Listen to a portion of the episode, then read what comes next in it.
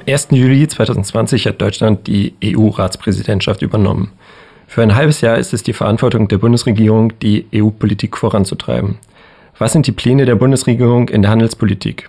Darüber spreche ich heute mit Alessa Hartmann.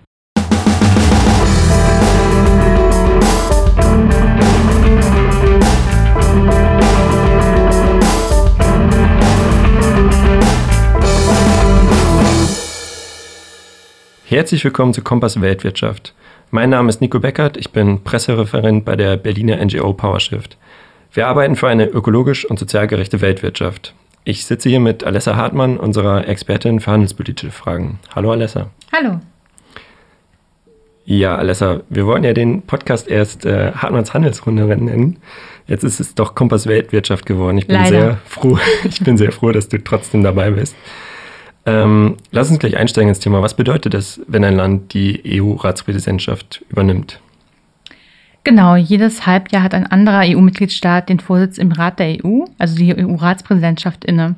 Und Deutschland hat diese Präsidentschaft für das zweite Halbjahr 2020 am 1. Juli von Kroatien übernommen.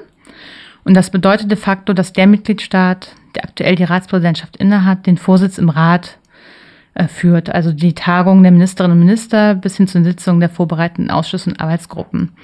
Und außerdem, das ist eigentlich das Entscheidende, hat jede Ratspräsidentschaft so ihr Programm. Deutschland kann also im nächsten halben Jahr Themenschwerpunkte setzen und Zeitpläne für die Beschlussfassung bestimmen. Und das deutsche Programm ist ziemlich ambitioniert. Ja, du hast gerade das Programm sozusagen schon erwähnt, das jeder Staat hat, in, während er die Ratspräsidentschaft innehat. Was ist denn das deutsche Programm in, in handelspolitischen Fragen? Eine Handelspolitik bzw. Freihandel ist eine der Prioritäten der deutschen Ratspräsidentschaft per se. Als ersten Themenschwerpunkt nennt die Bundesregierung in ihrem Programm sogar die dauerhafte Überwindung der Covid-Pandemie und die wirtschaftliche Erholung. Und sie nennt dann im Folgenden explizit ähm, die Verhandlungen über einen Handelspakt mit Großbritannien im Zuge des Brexit. Und außerdem Priorität hat auch äh, eine politische Dialog mit der USA und auch eine transatlantische Handelsagenda zwischen der EU und der USA. Und außerdem steht das EU-Mercosur-Abkommen auch noch auf der Agenda. Ab Oktober will die EU-Kommission dieses Handelsabkommen mit den Ländern Brasilien, Argentinien, Uruguay und Paraguay an den Rat geben. Also die Verhandlungen sind fertig. Und dort könnte es unter deutschem Vorsitz verabschiedet werden. Das ist allerdings alles andere als sicher. Also der französische Präsident Macron hat schon öffentlichkeitswirksam angekündigt, die Abstimmung zu blockieren. Und auch Österreich hat sich schon gegen das Abkommen ausgesprochen. Deshalb steht im Programm für die Ratspräsidentschaft nun lediglich zügige Fortschritte bei der Finalisierung des Abkommens mit dem Mercosur und des modernisierten Abkommens mit Mexiko. Und ähnlich wie beim Mercosur-Abkommen dämpft Deutschland auch die Erwartung an einen Abschluss bei den Verhandlungen um ein Investitionsschutzabkommen mit China. Eigentlich wollte die Bundesregierung eine Einigung beim EU-China-Gipfel im September verkünden und damit sozusagen ihre Ratspräsidentschaft krönen. Aber dieser muss nun aufgrund von Corona, aber man munkelt auch aufgrund von Unstimmigkeiten bei den Verhandlungen, verschoben werden. Trotzdem zählt Deutschland die Verhandlung zu den handelspolitischen Top-Prioritäten. Und dann gibt es auch noch eine Reihe von weiteren handelspolitischen Prozessen, die Deutschland gern voranbringen möchte. Zum Beispiel ähm, multilaterale Prozesse, sei es bei der gelähmten Welthandelsorganisation WTO oder bei der Einrichtung eines multilateralen Investitionsgerichtshofs für Konzernklagen. Steht also einiges auf der Agenda. Ja, stimmt. Das klingt echt nach einem äh, harten Programm, sage ich mal.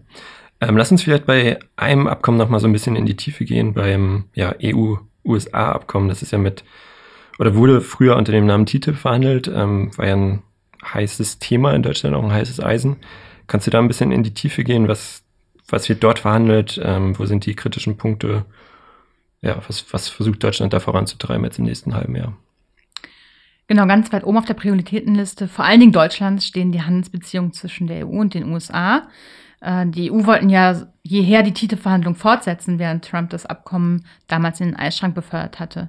Und nun gibt es kein großes Abkommen, das verhandelt wird, aber es gibt verschiedene Handelsstränge, die verhandelt werden. Und zwar seit 2018.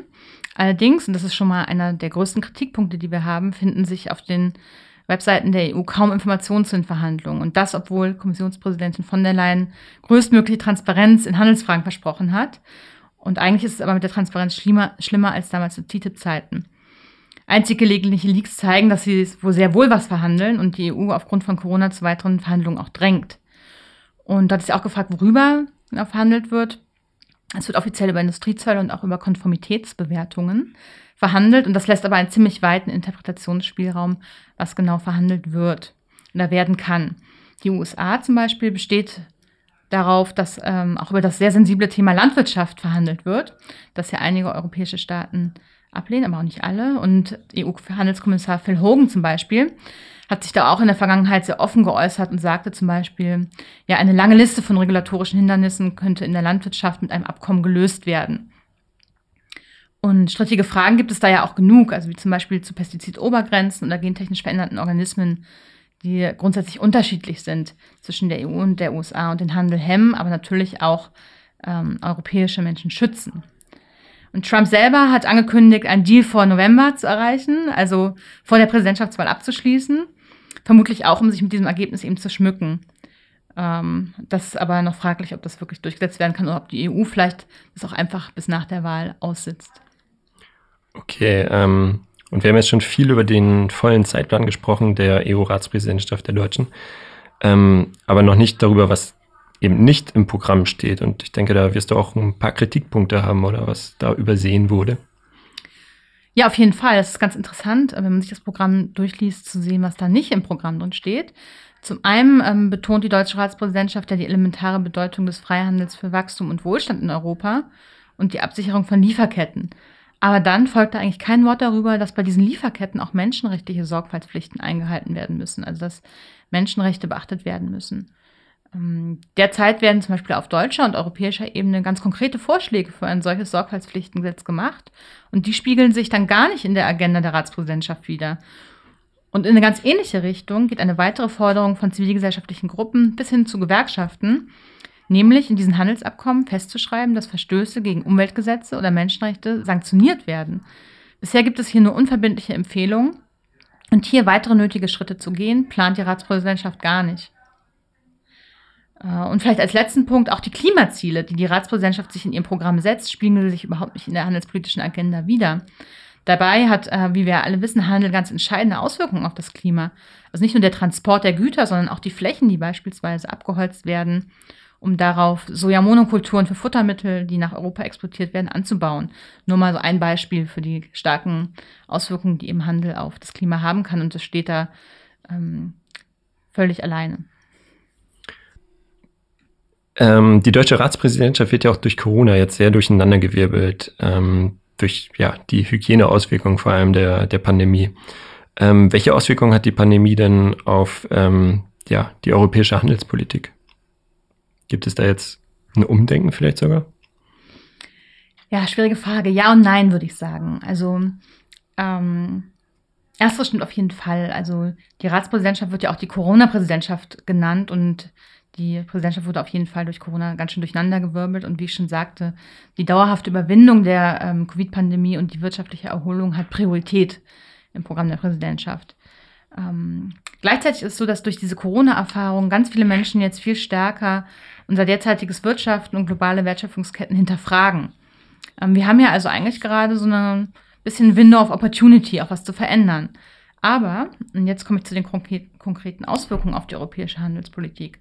Derzeit sieht es nicht so aus, als gäbe es ein Umdenken. Im Gegenteil, also eher ein Weiter so mit voller Kraft, um die wirtschaftlichen Schäden abzumildern. Okay, vielen Dank. Also eher nicht so gute Aussichten.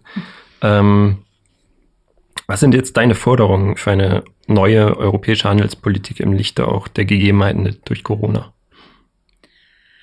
Ja, da gibt es jetzt äh, sicherlich eine ganz, ganz lange Liste. Ähm, aber ich kann mal ein paar Punkte nennen.